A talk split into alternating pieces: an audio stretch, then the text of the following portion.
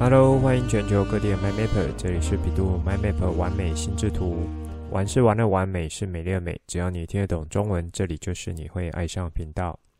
在完美心智图频道，你可以找到属于你自己的心智图样貌，同时让喜欢心智图、想要学习心智图，以及想要让心智图可以带给你更多人生美好的 My Mapper，可以更有效的使用心智图，喜欢上心智图。更重要的是，让你可以开心的玩乐心智图，画出你心中最美的心智图。这一集继续来聊剩下两个，我认为在大学习时代来临，需要先建构起来的能力，是可以支撑学习者中心这个主轴的能力。现在就来听传奇聊心智图，一起完美心智图。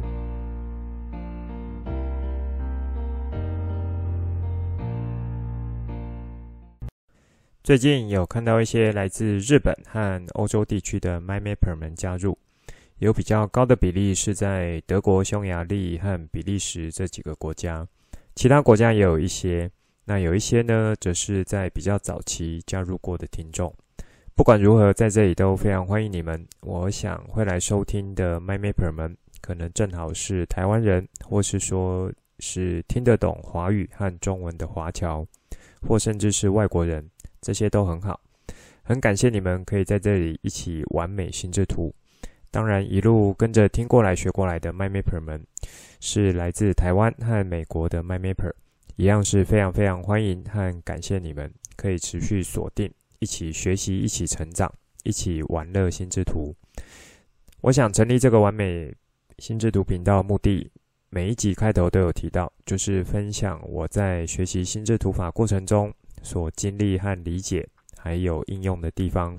以及希望是可以用比较轻松有效的方式，让每个人可以学会这个好工具，思考上的好工具，也让大家可以把这个工具发挥得更好。不管是把它用在你的学习面，或是工作面，或甚至是人生的面向。所以，逐渐的，我觉得呢，在这个频道分享内容是由往学习和思考这些面向来发展的。一方面，我认为在越来越复杂和多元时代，持续保有一颗学习的心态，以及对各种事物是充满着好奇心这样子的心态，是很棒的一件事情。这其实也是在未来的数位时代、AI 时代。或是像机器人时代、大学习时代所需要的一项软实力，还有是一项核心的能力。当然，我是很相信说，来听完美心智图频道的 MyMapper 们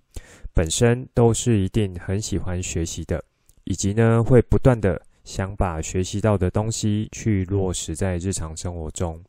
去把它实践出来，并且呢会因为这些实践出来的结果。来去加以反复的做呃思考，然后回馈和反思，接着再继续进步，这样子慢慢的基础呢就会越打越越稳，然后持续的提升自我，最后形成一个有机的成长。好，那上面在说的这一小段，其实是有一点结合在这几年有一个心理学和学习的角度，有一个理论称之为成长型的心态。这个名词不知道有没有 MyMapper 们有听过了？这个心态如果说可以从小养成，那么孩子在长大的过程呢，呃，就会变得相对主动一点。孩子呢，在长大的时候，就是变成成人的时候，其实也就不用太担心，会成为一个他自己是可以做到自动修正和持续成长这样子的一种心思和思考结构的。大约在二零一九年，一位史丹佛心理学教授卡罗杜维克他出版的一本书《心态致胜》，我想也是有不少 MyMapper 们有听过了，甚至有读过这本书。我自己呢是在当初书出版的时候就知道，那也有列为书单，只是说一直没有去买，因为有先看过一些书摘，听过一些书评。那，觉得说，诶，有大概抓到这本书要强调的重点在哪里，所以就这样子搁着。好，这本书主要是强调过去一些认为说正确的观念，或是说教养孩子的方式，其实后来证明说，这些呢都很有可能造成心态面上蛮深的影响，而且呢是会造成一些差异的。那这一层心态面的差异呢，影响更大的就是自己的未来人生。作者杜维克博士有提到说，基因影响我们的聪明才智和天赋，但是影响一个人的成功与否特质，并非在出生的时候就固定了。因此，心态才是影响个人学习、成长、人际关系、终身成就、人生道路最重要的关键。我们对自己或他他人的简单信念，实际上是操纵了人生很大一部分，深切影响了许多事情的结果。在阅读本书的时候，你会突然了解，那一些在商业、科学、艺术、运动等等各种领域杰出人士，为何可以有表现卓越、异于常人，以及那些原本可以有突出表现，但最后却未能有杰出表现人败北的原因。这本书呢，是应用心理学的经典畅销著作，也是第一本探讨人类心态的专著，在全球热销了一百八十万册，改变世界人士对于成功与成功之道的理解。它能帮助你克服在学习、工作、教育、教养、人际、两性关系上常见的自我设限。打开你的成长心态，让你更了解另一半、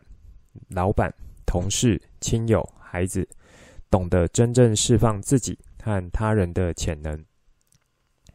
杜维克博士撰写本书最重要的目的呢，是在于说，想要有多一点的提醒和鼓励。也就是说，不论你是哪一种类型的人，总是能够明显的去做到改变。这里强调的是明显。也就是说，其实是可以透过后天的学习调整，去改变原本你以为无法改变的部分。这就是一种成长心态。每个人其实都很有可能是同时拥有定型心态和成长心态的，那也有可能是在不同领域去拥有不同心态的。好，上面这一小段呢，算是我摘录网络上的一些书摘，和我自己对这本书想要表达内容。和大家做一些分享。其实，在日常生活中是会蛮常看到一些类似的状况，尤其呢会出现在一些呃，就是原本以为说，诶，这个是我擅长的部分，那个是我不擅长的部分。举个例子，在棒球领域呢，比如说某个人他擅长是打击的，通常他的呃整个算是打球的生涯，大概就是会在打击的位置。专职打击，不太可能会去当投手。而如果呢是去当投手的话，也就是他擅长投球，那么在他的这整个棒球生涯呢，可能就是在打击方面表现也会比较普通，是没有办法在打击这边成为真正的顶尖打者。而现行在美国有两个联盟的赛制，其中属于国家联盟呢，就是说他要把投手。强制要上场打击的，因此在以往其实是会有不少原本投手身份，却因为要上场担任打击跑垒角色，去增加他受伤的危机。你要知道说，当投手一受伤，往往是对整个球队战力影响是很大的。包含以前台湾的王建民，也就是因为有这样子的赛制，让他在担任打击上场的时候呢，去跑垒受伤。好，这边不是要去介绍棒球，那这边主要是要带出有一个人，这之前呃在我的比较早节目有介绍过，不知道 MyMapper 们还记得吗？他算是在现役大联盟的二刀流，而且目前是真的有二刀流这个登录位置和名词的。大联盟就是特别为了这个人去设立这样子的一个登录位置，他就是来自日本的大谷翔平。他在投打方面的数据都有超高的表现，让人觉得不可思议。而且呢，近代也只有他一位是同时在这两个位置上有这么好的表现，尤其又是在大联盟这个世界最高水准的球场上。好，举个举这个例子呢，就是呃，想让大家知道说，诶，其实可能我们以前觉得是呃会被框在某一个领域的想法。其实还是有人是可以去做到突破的。那当然也有人觉得说，哎呀，这可能是少数的。然后实际执行上其实是很困难的。但是呢，也就是因为少数而且可以成功，才更值值得去探讨说，关于他在就是大谷他当初决定同时要往这两个方向发展的时候，他的心态面上有做了哪些决定，以及他是否有养成了哪一些心态面的东西，这些我觉得才是更值得去探讨和学习的地方。也可以说呢，我认为大股的心态面和一般人是不同的。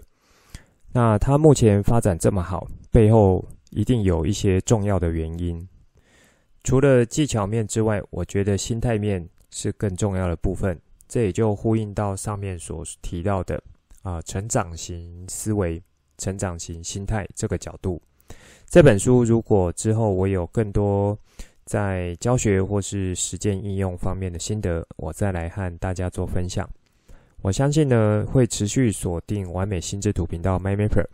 每一个人都是有满满的成长型心态、成长型思维，都是很愿意去相信自己，可以在透过持续的学习、优质的学习，想要进步这样子的一个驱动力之下，去逐步做到改变，最终呢，让自己的人生变得更加美好。好，这是一开始想和大家分享东西。上一集我们聊到，从学习者为中心，透过水平思考展开四个角度，分别是自主学习能力、终身学习能力、跨领域学习能力以及个人化学习技巧。接下来我们聊剩下两个能力技巧。首先呢，是跨领域学习能力。跨领域学习顾名思义，就是要可以在不同领域间很好的去学好东西。而且是蛮有效率的。除了各自领域有不错成绩之外，可以跨不同领域呢，也可以有蛮好的成果。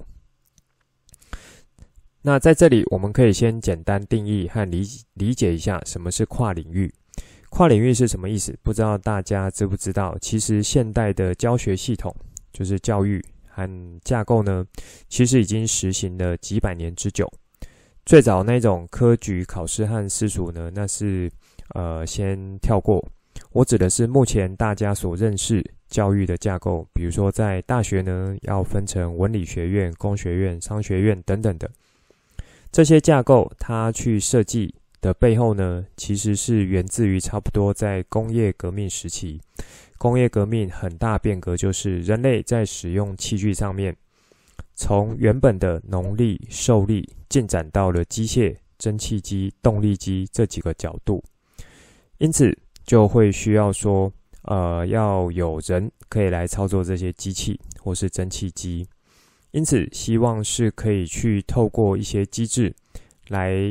呃，在很短的时间内可以把人很快的训练出来，而且训练出来的每个人品质是差不多的。那每个人呢，他去操作机器的时候，他所完成的事项，或是说他的品质，也就会差不多。因此，这样子从学校毕业，投入到社会，投入到公司，就已经是被训练好的一项能力，可以马上派得上用场，派得上用场。这样子是，其实就是构成现代，呃，或者说近代教育它整个设计背后的逻辑。但是呢，大约在十几二十年前，慢慢的发现说，原本这样子训练出来的人才，到了社会投入职场，怎么不是像以前那样子，可以被公司或企业接收的那么好？和学校训练出来的，其实有越来越大的落差，因此学用落差的声音就越来越多。当然，这还是要看领域，有一些领域其实靠这样子训练专才的方式出来，还是有一定的就业保证。可是呢，有一些领域变化比较快速的，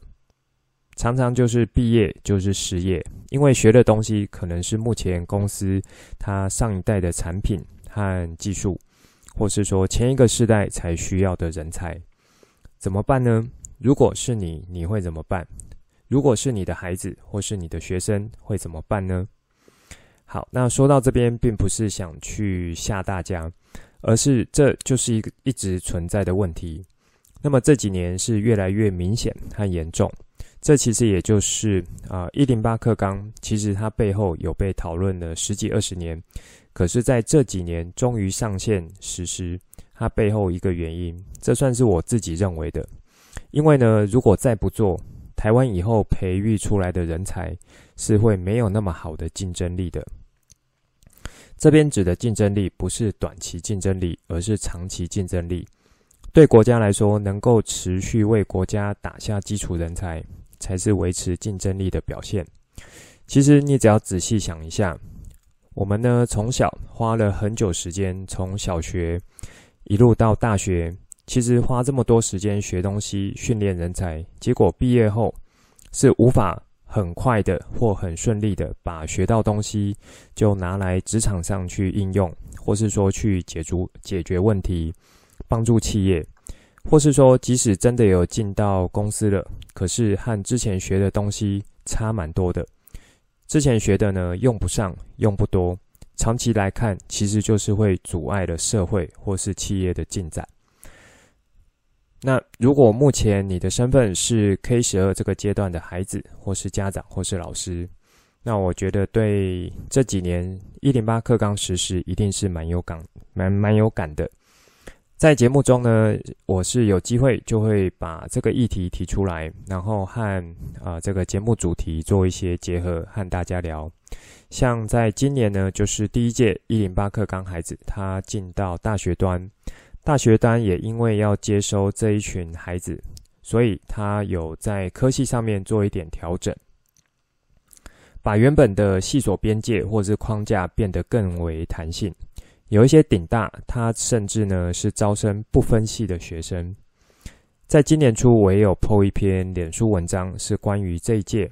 就是第一届一零八课纲的高中生，他进到大学的学测所产生五种的一些新的形态，等于说是从大学端角度需要什么样的人才，依着这样子的一个情境所设定定出来的学测考试内容。然后产生了这五大新形态的学测面向，成为今年所要做的这个观察重点。那我有把这一篇 po 文呢，再放到节目当中，有兴趣 MyMapper 再去看一下。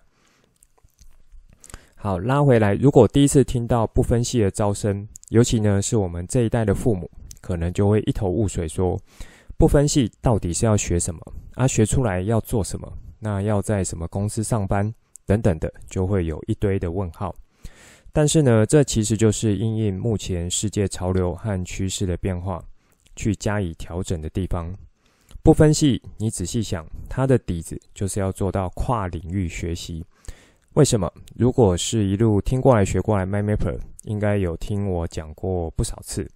未来世界其实是会变得更加复杂和多元，很多问题的根本因素已经不是那么简单。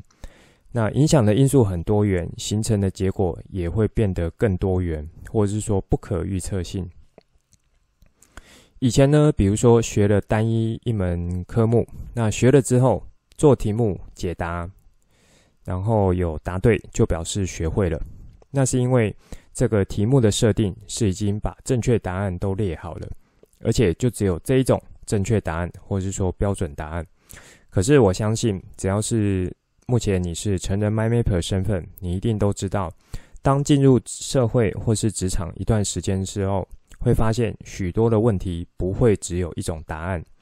也就是说，过去那一种强调二元思考，不是零就是一百，答案不是对就是错，这样子的学习和教育方式，其实真正拿到人类社会中，反而会是蛮受挫的，因为在现实情况中，零和一百。其实只有这两个数字，两个选项而已。零到一百之间，其实还有一到九十九这九十九个可能性。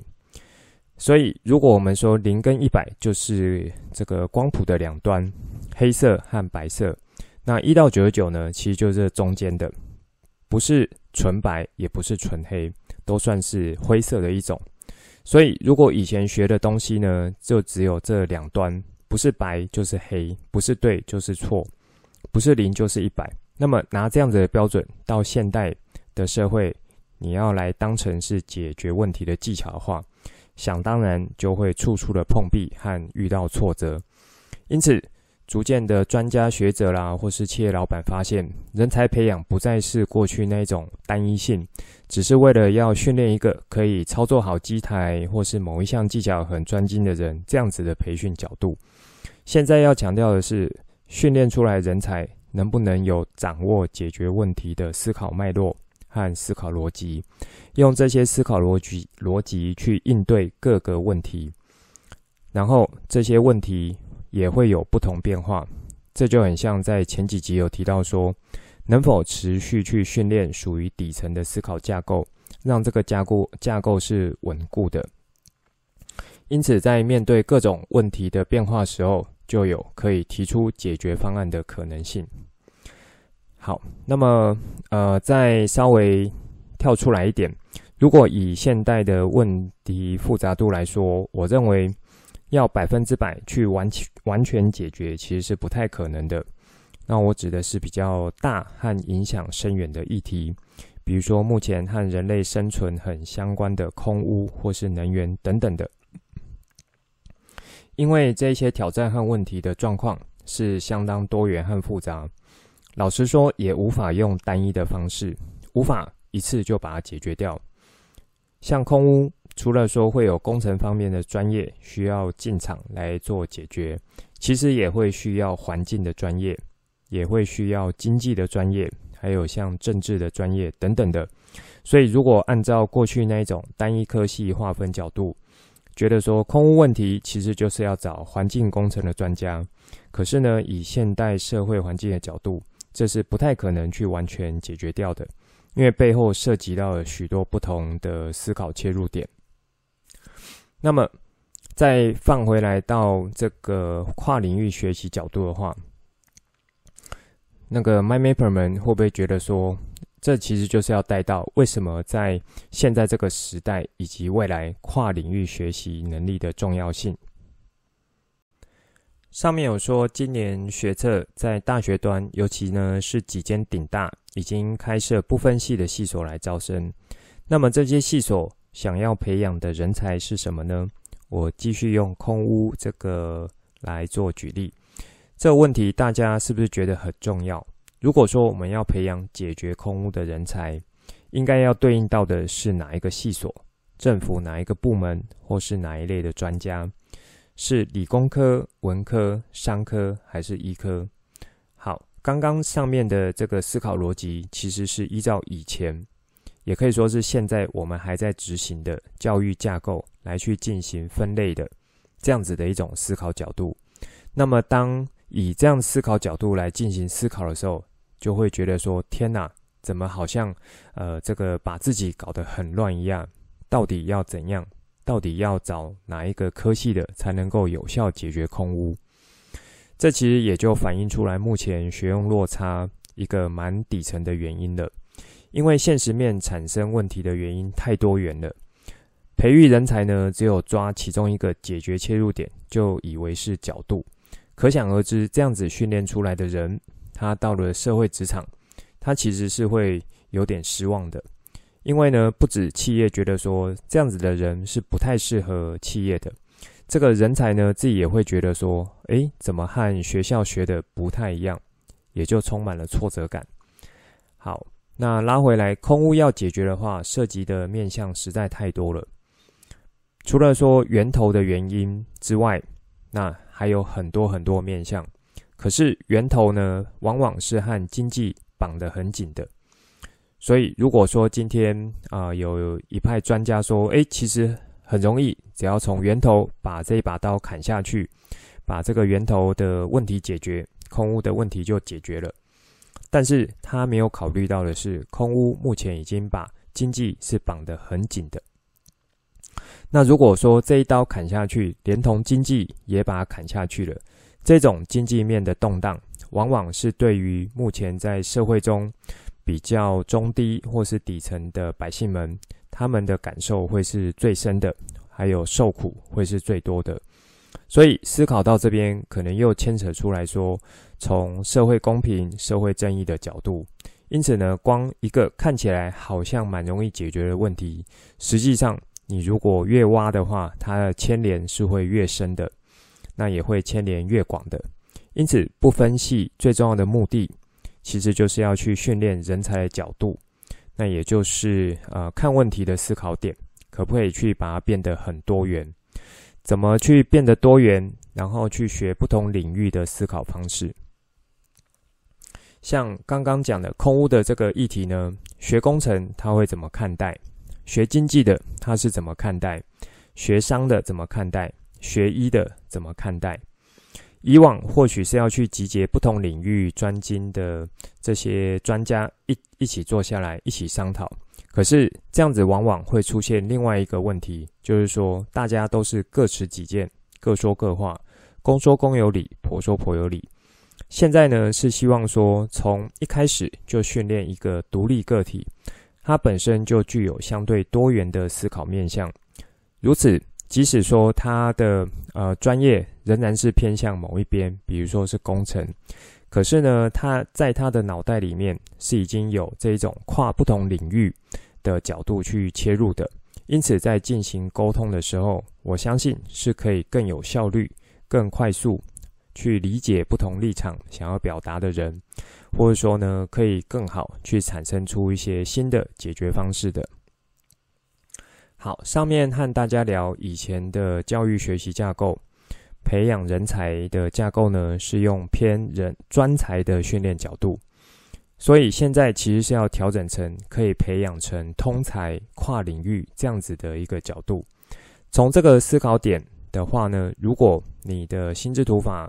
内化功力够的话，就可以把它想成是一种分类技巧的实践。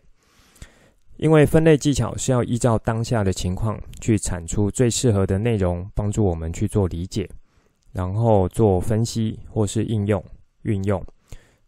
所以在工业革命开始训练人才的目的，和现在要训练人才目的，我觉得其实是不会差太多的。你也可以说最上位阶的这个点是不会差太多的。可是往下几个位阶，其实已经有了实质上改变了。最上位阶呢，就是训练人才目的一样是要去来解决问题，解决人类的问题，或是说要帮助企业成长，帮助自我成长。可是往下几个位阶，已经因为时代的演进，形成问题的原因变更多了，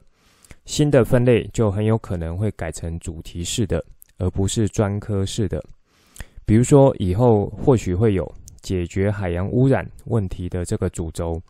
所需要的各种知识和技巧形成的一个科系，或者说解决空气污染这个问题主轴需要的各种知识和技巧形成的科系，那或是说解决贫穷问题、贫富差距问题的这个主轴需要的各种知识和技巧形成的科系等等的。那如果你可以从这个角度来想的话，其实你就会豁然开朗，因为这样子的方向呢，等于就是可以重新去架构教育也好，或是学习也好，然后去顺着解决问题的方向前进。好，在这一段的说明有展开比较多，如果一开始有听得比较杂乱一点，或是还不是太清楚的话，可以重复来听。那接着我们来套看看，如果啊、呃、你。的这个心智图法技巧够纯熟的话，在跨领域学习能力这个部分，可以派得上用场的这个对接会是什么呢？或是说，在六顶思考帽的部分，可以产生哪一些协助呢？这边很快先让 My Mapper 们想一下，有想到了吗？我提出几个我的看法，也欢迎有更多想法的 My Mapper 可以留言私讯和我做互动。首先就是上面有带到分类技巧的使用，因为分类技巧就是可以帮助到你去理解说，原来目前世界的运作已经变得不太一样了，因此回头来要学的东西也变得不太一样了，不再像是以前只要顾好几个科目也好，或者说以前不太会的就觉得放掉也没关系，因为。以前的这个分类角度，或是说以前的印象，会觉得，诶，那和我之后要去，呃，找工作啦，或是要去这个发挥生产力和产生贡献，其实没有太大关系的科目。可是呢，当我们重新用不同的分类技巧切入的时候，你就会发现，原来有关联的还不少。原来要把这些原本觉得是可以放弃的科目，其实更应该好好的打底才可以，才能够作为将来要解决问题的一个支撑。好，这是第一个，可以从分类技巧这个角度来加以做对接。接着呢，是心智图法的枝干脉络本身就是蛮好的一种引导思考的结构，因此不管在学习过程中可能会产生的资料整理、专案执行、简报或是创意思考等等的，那这等于就是从使用情境这个角度来切的。那你也可以把它想成是一种套装武器的这个使用角度，是我认为心智图法可以在跨领域学习中可以发挥出来的地方。当然，在心智图法中，还有一项是绝对不能少的，算是高阶技巧，也是我在节目中有蛮常提醒的。有想到吗？答对了，就是关联线触发。这种触发技巧能力，我觉得尤其放在跨领域的学习呢，会是加分再加分的。另外，我认为其实从国小到高中的阶段，算是基础教育的阶段。即使说现在环境和问题产生原因已经变得不一样，可是，在这些阶段，我认为和过去教育结构、学习方式差异不至于差到太多的，因为这就是在打底，一个一个的学科分门别类去学好。我认为会有差异的地方是在于说，啊，目前是需要有很多的引导，让孩子和学生去学习。把这些一个一个学过东西去想办法组装起来，或是说去连接到生活面向上，然后可以去形成一个一个不一样的解决方式。因此，当需要把原本不太相关的东西和知识进行串联和应用的时候，最能够派上用场的就是关联线触发技巧了。这个技巧磨得越好，就会逐渐成为一种内化的思考习惯。那么，当之后遇到更多不一样的问题，其实这些技巧就会像是自然的思考一样，也像是这个呼吸一样，很快就可以去跨过去。先去找到不同领域知识，接着进行跨领域组装，这样子的一个流程。那么，在六顶思考帽方面，我认为呢，是面对复杂议题和问题的时候。一种帮助你抽丝剥茧，甚至是重组问题框架这几个角度切入来进行协助的。因为六顶思考帽就是要让你扮演思考游戏，做到思考拆分，进行主动思考。其实就很适合作为一开始去定义问题，或是说做分析问题，或是说做最后要进行决策讨论的时候，这些地方是可以派得上用场的。好，那在这个角度呢，说了比较多，接下来就和大家聊第四个，我认为从学习者中心展开的角度，个人化学习技巧来聊一下。个人化学习技巧包括说能否依照自己的个性去找到最适合，然后效率最好、成效最高的方式。说到这里，就要带到我在比较早的节目中有提过学习的四种形态。不知道 MyMapper 们还记得吗？这四种分别是听觉型、视觉型、动觉型以及阅读手写型。最早是在 EP 十二的时候有提出，接着有在 EP 二十五、二十六，还有 EP 四十一有带到。如果已经忘记或是刚加入的 MyMapper 们，就可以再回头去听。个人化学习技巧的切入点，我会认为是。要完成以学习者为中心这样子一个主轴呢，最后一块拼图，也就是说，要去了解到自己的学习倾向，用自己最擅长，然后呃，或是说比较偏向天生能力这一块来去帮助你，加速你在学习上面的进展。细节部分就是呃，这个学习四种形态，这个细节部分。MyMapper 们可以自己再 Google 一下，或是听我刚刚有提到的前面几集节目。这边我主要是做一点提醒。那也就是说，当知道自己是偏向哪一种学习形态的时候，并不是说这样子就固定下来了，因为这几种学习形态本来也就是科学家们经过研究发现、经过统计分析去得出的结果。因此呢，每个人本来就会有这四种。的一个倾向，只是比例上不同，或是说在学习不同领域的时候，展现出来的比例也会不一样的。比如说，自己原本是偏向视觉型的学习者，那么在学习像自然或是数学这一种有比较多符号啊、图像的这个课文内容的时候，其实就会蛮好去把这些内容进到脑袋的，因此也就很快可以和这些科目有很好的连结。但是在学语文类，像是国文和英文的时候，会发现说用视觉型的可能不是太容易，反而呢，反而呢是要有一些听觉型的这一块能力去用出来，学起来才会去加速。因此这边也就带到说，每一种科目可能都有把它学好一个相对有效率的方式。那么这种有效率的方式和自己倾向的学习形态种类，如果可以搭配。那么就会蛮轻松有效的。如果不能搭配，自己就呃自己也没有发现的话，其实就会陷入到一个困境，觉得说明明我用这个 A 的方法来去念数学是很有效的，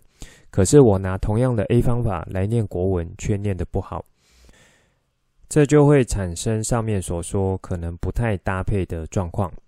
那么不搭配的时候怎么办呢？大家可以想到，在一开始就是节目一开始有和大家聊的成长心态，因为除了我觉得是少数比例，他是真的偏向某一种学习形态很高的人，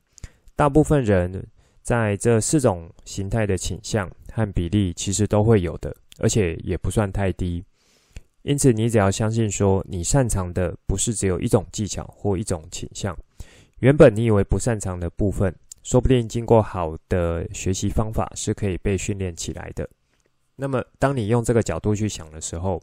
你就会去联想到不擅长部分被训练起来，再用这个方法去学习原本适合这个科目，就会有一种如鱼得水的感受了。好，关于学习四种形态的内容呢，会有比较多实践和需要实际应用的地方。我觉得是可以让 MyMapper 们回头去听刚刚我介绍的那几集节目，或是如果你要做一些延伸的话，可以去听 EP 三十五到四十四。我是从 Case 的角度来介绍学习心智图法的这几篇，也蛮值得去听的。那么在个人化学习技巧这个角度呢，如果要结合心智图法和六顶思考帽的话，可以有哪一些搭配？首先就是像刚刚所讲的，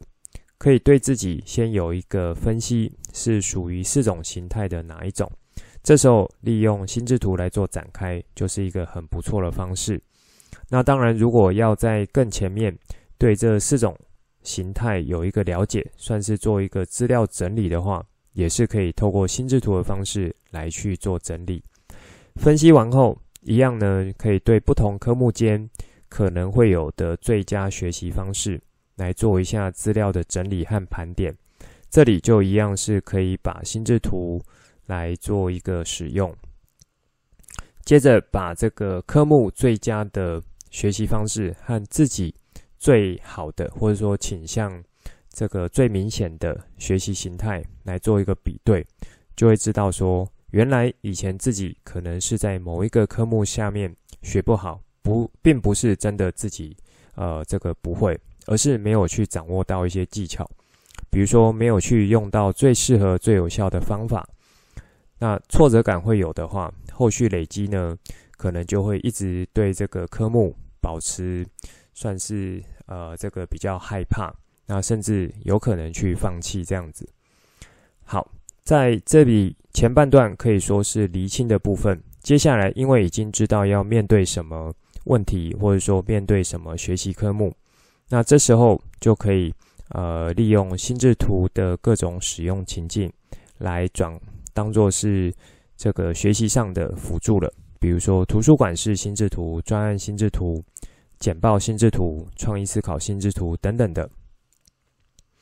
那么在六顶思考帽部分，可以对应的帮助和帮助的地方呢，就是把思考做拆分。因为在最初遇到学习上挫折和困难的时候，很有可能只是一种综合性的反应。当做了思考拆分之后，会比较厘清，原来碰到问题是有好几种角度和面向的。原本的问题好像就变得说是可以解决的，不会一开始觉得说这是一个无法解决的问题。那以及呢，是可以透过像白帽这个角色来去帮助你找到更多关于某一个科目有效学习方式这样子的资料和数据，然后依照这些。资料和数据去戴上黄帽或是黑帽加以判断。如果我去仿照这些方式，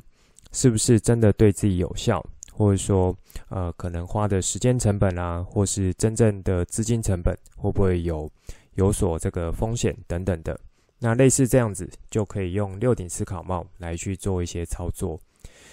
其实我觉得，在六顶思考帽操作，如果是比较小的孩子，比如说是国中以下孩子，可能呃操作上会不够熟练，因为对于这个呃思考的一些认知没有到那么熟悉。但是我觉得是没有关系的，因为先去掌握这个思考法的一些精神，然后是有可以拿出来使用，渐渐的才会越用越熟。以及呢，去陆续跟着碰到问题，去把它应用上面，就会发现说可以越来越掌握到这个思考法的操作。那以及呢，是可以呃让这个父母或是老师从旁去做一些协助和引导，让六顶思考帽操操作可以去逐渐内化。那我觉得这个才会是最重要和最终的目的。好，当然呢是很欢迎。如果你在操作上和使用上有呃任何的想法，都可以留言和私讯和我做互动互动。在这一部分呢，我觉得也可以把它想成是一种混搭的操作，自己帮自己的思考训练去做一场混成学习的意思。以上就是这一集想分享给大家内容，最后再帮大家整理一下这一集的重点。一开始先欢迎最新加入的 MyMapper，有日本和欧洲几个国家听众，你们有持续锁定完美心智图频道，就是在这里很持这个非常感谢你们和欢迎你们。那当然还有持续锁定的从台湾和美国来的 MyMapper 们。再来是和大家聊到说《心态致胜》这本书的作者史丹佛大学卡罗杜维克教授提出的成长型思维。固定型思维也可以称作是成长型心态、固定型心态。从这边我就有在举例大谷翔平这个目前被登录二刀流位置的选手，他在心态面上或许就是一个很好的范例，可以让我们去学习和思考的。接下来和大家聊到说，我认为，呃，要在跨领域学习能力这个部分，可以怎么来结合？那一开始去展开的时候，有展开比较多内容，然后有把这个教育学习架构的一些转变去扣住到这个主轴上面，也希望可以带给 MyMapper 们不一样切入角度。在这里有用空屋作为一个例子和大家聊，然后最后是结合心智图法六顶思考帽可以对接的地方是什么？接着是个人化学习技巧这个角度。那我就是把啊、呃、比较早期节目中带过的四种学习形态套用在这边，也很快和大家说明一下，这四种情境其实对多数人来讲应该都是各有比例的，只是说有一些倾向是高一点，因此也不用觉得说自己就是绝对属于哪一种，因为这反而会有一点限制住你在学习上的一个思考框架。好，那在这部分呢，我一样有很快带到说，透过心智图法或是六顶思考帽，可以产生对接和应用的地方在哪里？最后本周贴文，我是呃把之前图文创作的连结有把它保留下来，然后有加入今年初 po 文的一篇关于一零八课纲，就是第一届参加学测的学生。然后带来一些新的改变，有哪一些的观察？那这其实有连接到这一集的主题，就是跨领域学习能力。这一集的内容就先说到这里，之后再跟大家聊更多我对心智图所产生的经验和想法来跟你分享，带你一起重新认识心智图，一起喜欢上心智图，希望你会喜欢今天的节目。本节目是由比度 MyMap 完美心智图制播。我是传奇，也可以叫我 Coach。欢迎你听了之后有什么新的想法与角度，可以跟我互动，画出心之图或是留言来跟我分享。节目当中附上官网、脸书还有 LINE 社群资料，以及这一集我想和你分享的心之图作品。欢迎随时透过这些地方来和我做互动。如果你也喜欢这个频道，觉得我分享内容对你有帮助，也觉得对你亲朋好友有帮助，记得帮我订阅、给爱心，把这个频道分享出去。邀请他们一起来享受心智图的美好。我们下次见，拜拜。